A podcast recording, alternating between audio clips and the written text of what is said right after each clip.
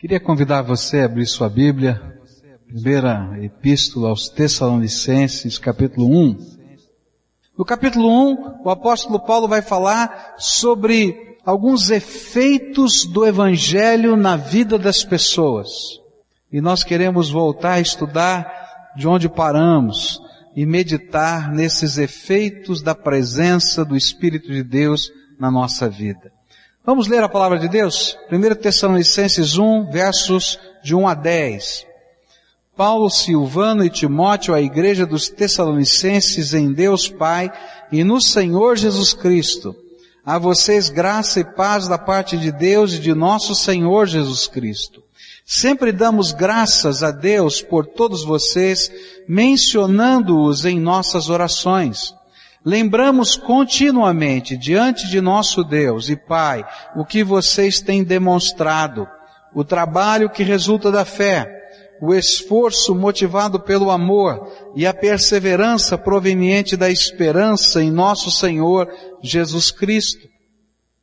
Sabemos, irmãos amados de Deus, que Ele os escolheu porque o nosso Evangelho não chegou a você somente em palavra, mas também em poder, no Espírito Santo e em plena convicção. Vocês sabem como procedemos entre vocês em seu favor. De fato, vocês se tornaram nossos imitadores e do Senhor, pois, apesar de muito sofrimento, receberam a palavra com alegria que vem do Espírito Santo. Assim tornaram-se modelo para todos os crentes que estão na Macedônia e na Acaia. Porque partindo de vocês, propagou-se a mensagem do Senhor na Macedônia e na Acaia. Não somente isso, mas também por toda parte tornou-se conhecida a fé que vocês têm em Deus. O resultado é que não temos necessidade de dizer mais nada sobre isso pois eles mesmos relatam de que maneira vocês nos receberam e como se voltaram para Deus, deixando os ídolos, a fim de servir ao Deus vivo e verdadeiro, e esperar do céu seu Filho, a quem ressuscitou dos mortos, Jesus, que nos livra da ira que há de vir. O primeiro efeito do Evangelho, nossa vida, é uma fé prática. Uma fé que deixa de ser mera tradição e começa a mexer com todas as áreas da nossa vida. E hoje pela manhã eu falei que essa fé muda os nossos valores, mexe com as nossas atitudes e nos leva a afirmar compromissos crescentes com o Deus da nossa fé. Mas o apóstolo Paulo vai continuar dizendo do, de outros efeitos do Evangelho.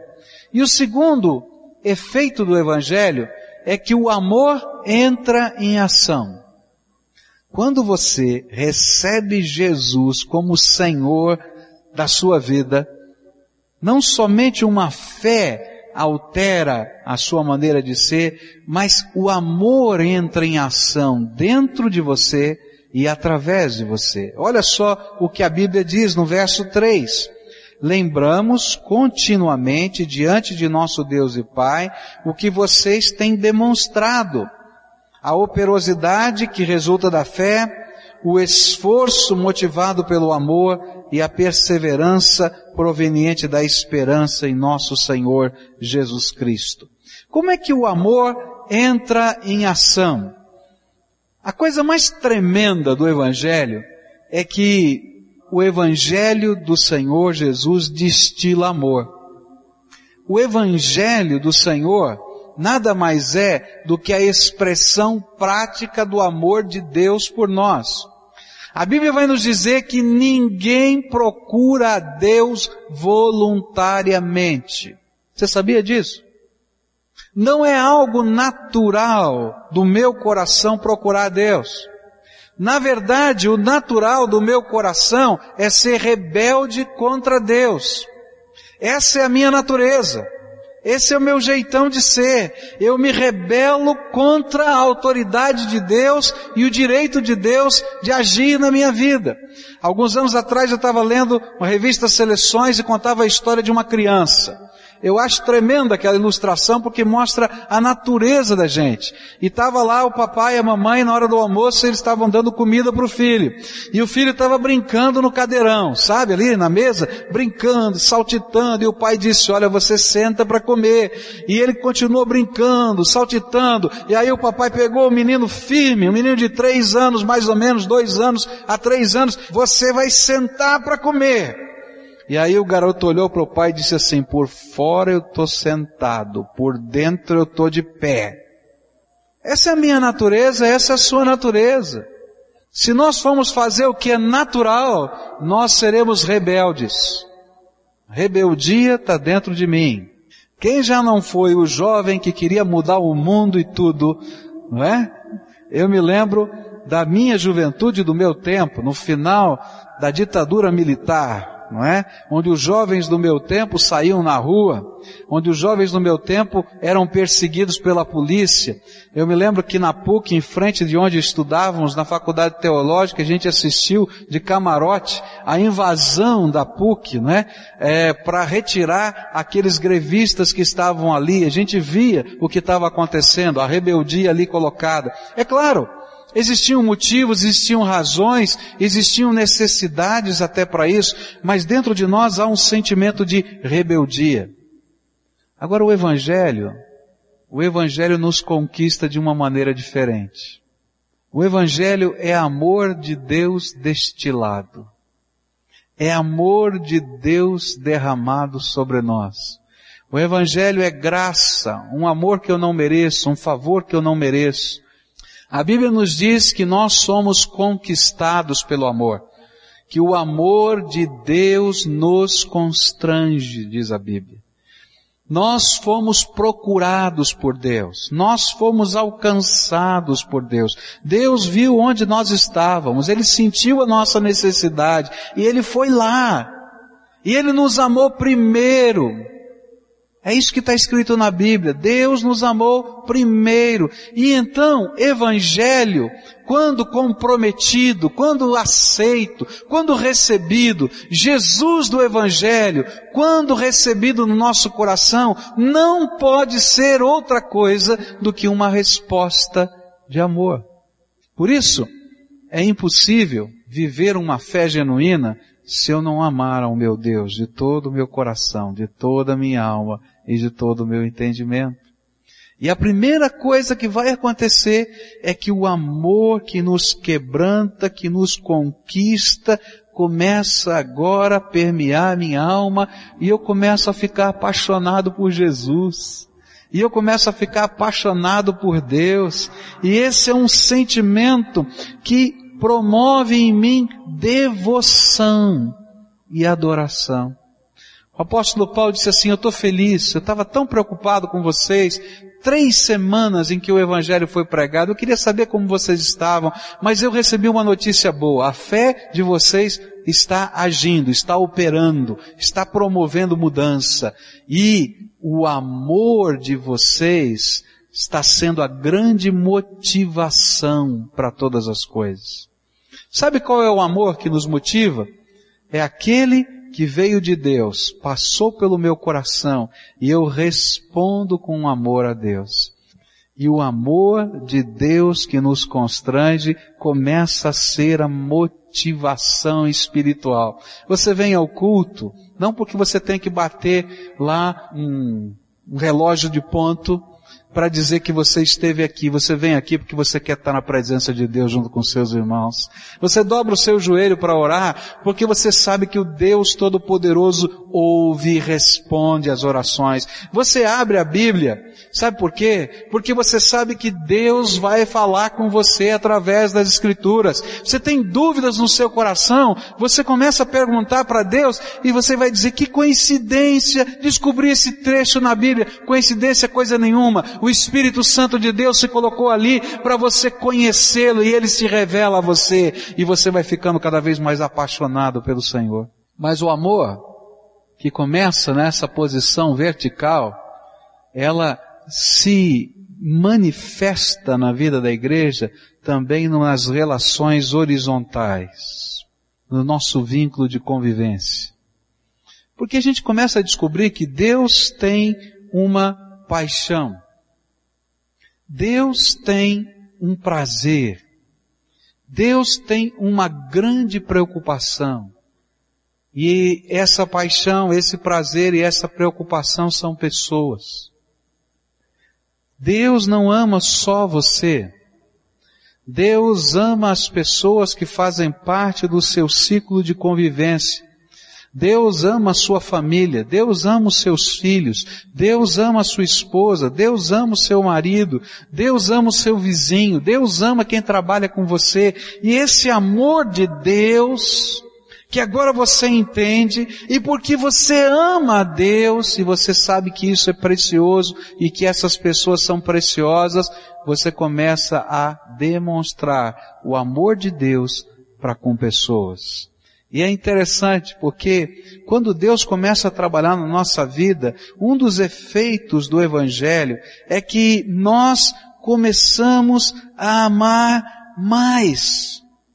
E essa expressão do amor não é apenas esse amor lúdico ou romântico de palavras ou de versos, mas ele toma a forma de determinação interior, ele toma a forma de motivação, ele toma a forma de impulso interno para que a gente esteja abençoando pessoas.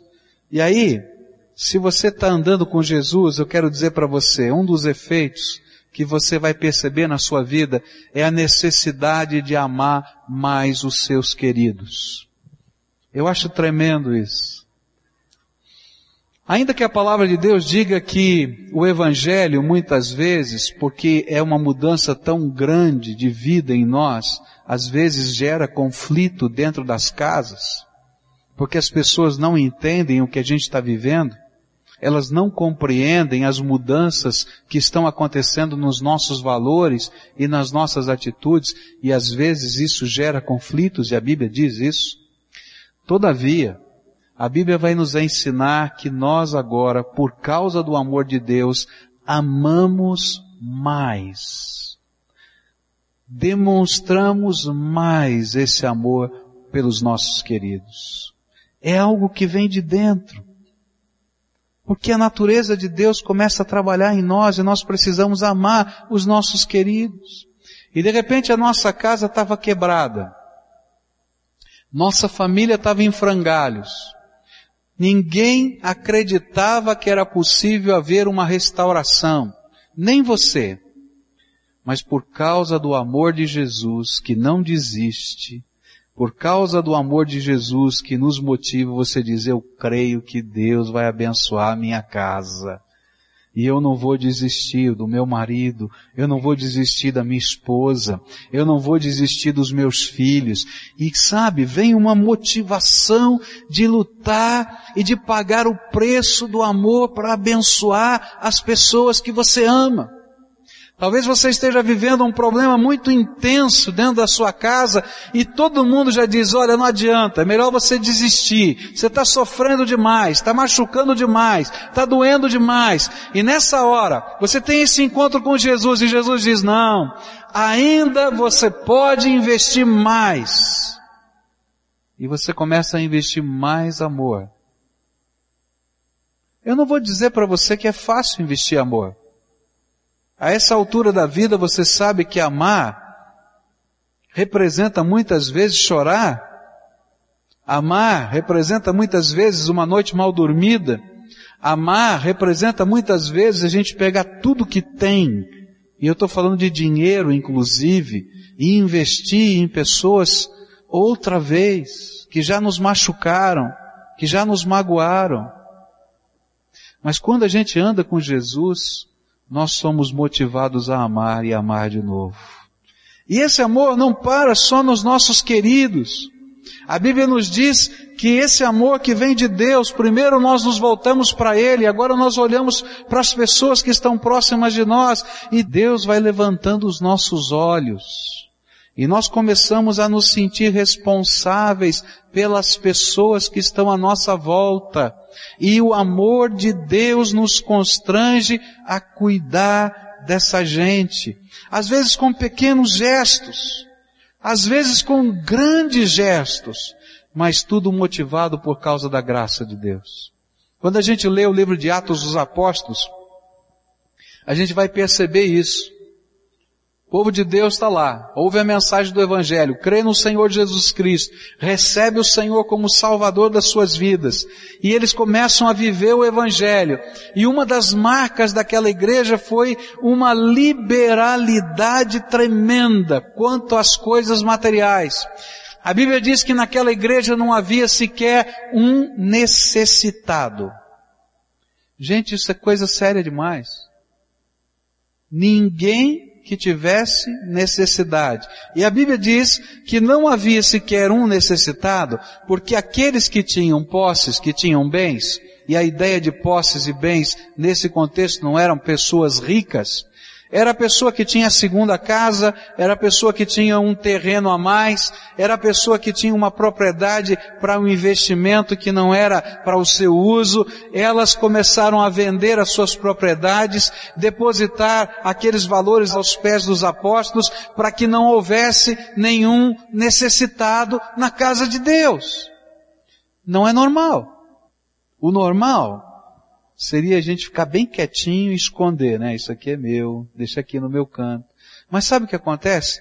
Quando o amor de Deus vai nos constrangendo, e a gente vai entendendo a grandeza do Deus que opera na nossa vida, a gente entende que nós somos parceiros do amor de Deus nessa terra e que as nossas mãos operam o seu amor na vida de pessoas. Por isso, não fique preocupado, se você está caminhando com Jesus, e um dia Deus tirar o seu sono, e você começar a pensar numa determinada família, e você sofrer as dores daquela família, e você sentir que precisa arregaçar a manga e ajudar aquela família, e depois, quem sabe, meter a mão no bolso e pagar algumas contas dessa família, porque essa é a ação de Deus na nossa vida. E meus queridos, geralmente essas coisas não são institucionalizadas. Não é um programa que vai ser cumprido. Vai ser um mover do Espírito no seu coração. Porque o amor de Deus vai motivar as suas ações. Comece a olhar ao seu redor e você vai descobrir pessoas que Deus está dizendo, estou querendo enviar um anjo lá. Estou querendo enviar um anjo lá. Sabe, a gente vai dizer, Deus envia o anjo. Ele diz, já escolhi o anjo. Quem? Ele vai dizer, você. Vai lá. E a gente sempre fica pensando que alguém devia se incomodar. Mas quando o amor de Deus está operando na nossa vida, nós amamos a Deus. Amamos mais intensamente os nossos queridos, mas nós começamos a assumir responsabilidades para com os nossos semelhantes. E isso é o amor de Deus em ação dentro do nosso coração. E normalmente essas coisas, queridos, não são institucionalizadas, são um mover de Deus. Se o Espírito de Deus mover você em amor, mesmo que pareça uma ideia maluca, mesmo que os outros digam que não funciona, não se preocupe. Dá o um passo. Dá o um passo. Porque as iniciativas de amor, Deus mesmo se apaixona por elas e vai na nossa frente. Por isso, a fé prática, que é característica do Evangelho, gera dentro de nós um amor que entra em ação. Agora eu quero dizer uma coisa. Muitos de nós já vivemos esse amor que entrou em ação. Mas o tempo foi passando e nós fomos nos endurecendo. E a gente não acreditava mais nas iniciativas de amor, nem era movido por compaixão. E a gente foi ficando duro. E a gente foi ficando meio seco. E a Bíblia fala que isso representa que o primeiro amor se esfriou dentro de nós. Quando a Bíblia fala a respeito disso lá no livro do Apocalipse, ele fala para uma igreja operosa, uma igreja zelosa na doutrina, uma igreja que trabalhava bastante, uma igreja que tinha muitas qualidades, mas que estava se esfriando no seu amor. E a palavra de Deus diz, toma cuidado, porque se o amor se esfria, a gente vai aos poucos se esfriar na fé. E a gente não vai entender o sentido da nossa vocação. Por isso, se um dia você foi alguém assim, apaixonado por Jesus, apaixonado mesmo no meio das tribulações pelas pessoas que estão ao seu redor, especialmente da sua casa, que você não era capaz de desistir. Se você já foi apaixonado ao entender que Deus é apaixonado pelas pessoas que até você não conhece, mas o seu coração se movia e hoje isso se endureceu. Eu quero dizer, volta, volta onde você caiu, porque o primeiro amor se esfriou na sua vida. Porque quando Deus está trabalhando em nós, tanto querer quanto efetuar, esse primeiro amor é avivado dentro da nossa alma. E os nossos olhos e o nosso coração ficam sensíveis à voz do Senhor dentro de nós. Deus tem muitas coisas para fazer, mas mais do que fazer, Ele quer transformar você em alguém parecido com Jesus. Sabe, quando eu estudo isso na palavra de Deus, meu coração é movido em ação de graças e em louvor, porque eu entendo que Deus se esvaziou da sua glória. É como se Deus pegasse toda a sua riqueza, no contexto nosso, tudo que fosse valoroso e importante, tudo, mas tudo, e ele colocasse de lado. Porque a Bíblia diz que Deus é infinito, que Deus não cabe no finito. E para ele caber na forma humana, ele teve que se esvaziar, ele teve que te deixar a riqueza da sua glória, do seu poder, da sua majestade, do seu céu, do seu secto celestial, da sua autoridade. Algo ele teve que deixar para caber na forma humana. E é por isso que quando nós somos impactados com o amor, a gente vai aprender liberalidade. Porque quem ama não está preocupado com o custo das coisas em termos de amor. Por isso, não permita que o primeiro amor se esfrie na sua vida. Que você se torne um apaixonado por Jesus cada dia e um apaixonado por pessoas. E que esse amor não seja apenas uma figura de linguagem. Porque às vezes nós dizemos que amamos, mas não vivemos o amor mas que esse amor seja demonstrado. E você começa a perceber as pessoas que estão ao seu redor e pergunta como é que você pode demonstrar o amor. Começa dentro da sua casa.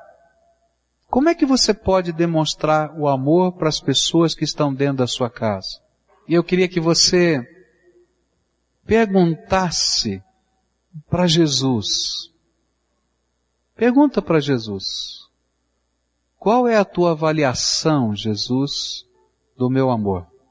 Às vezes na nossa vida, a gente vai permitindo que problemas, dificuldades, pressões, ansiedades nos afastem das pessoas mais significativas.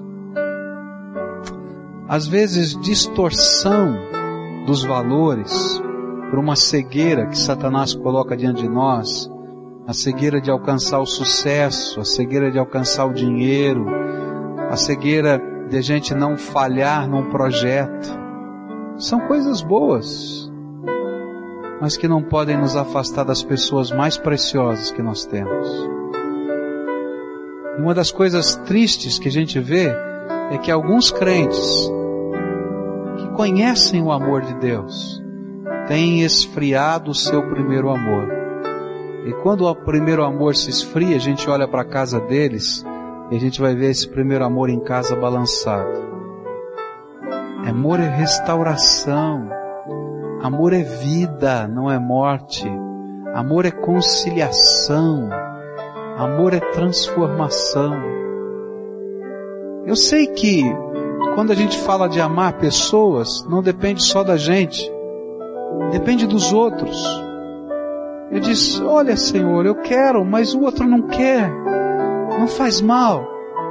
Quantas vezes você não quis Jesus e até em rebeldia se afastou dele? Mas Jesus não deixou de amar você, nem deixou de semear o seu amor na tua vida. Por isso, você vai se comprometer com Ele e dizer: Jesus, eu quero te amar. Pai querido, aqui está o teu povo, reunido debaixo da autoridade do nome que é sobre todo nome, o nome de Jesus. E nós vimos aqui na tua palavra que uma das consequências do Evangelho é o amor. O amor que motiva as nossas ações. E eu quero te pedir, Senhor, aviva o primeiro amor na vida cada servo teu aqui. Aviva o primeiro amor no meu coração. Que naquelas áreas, Senhor, em que eu tenho estado embotado, endurecido, calejado pela vida, que o Senhor me quebrante, porque eu quero ser maleável.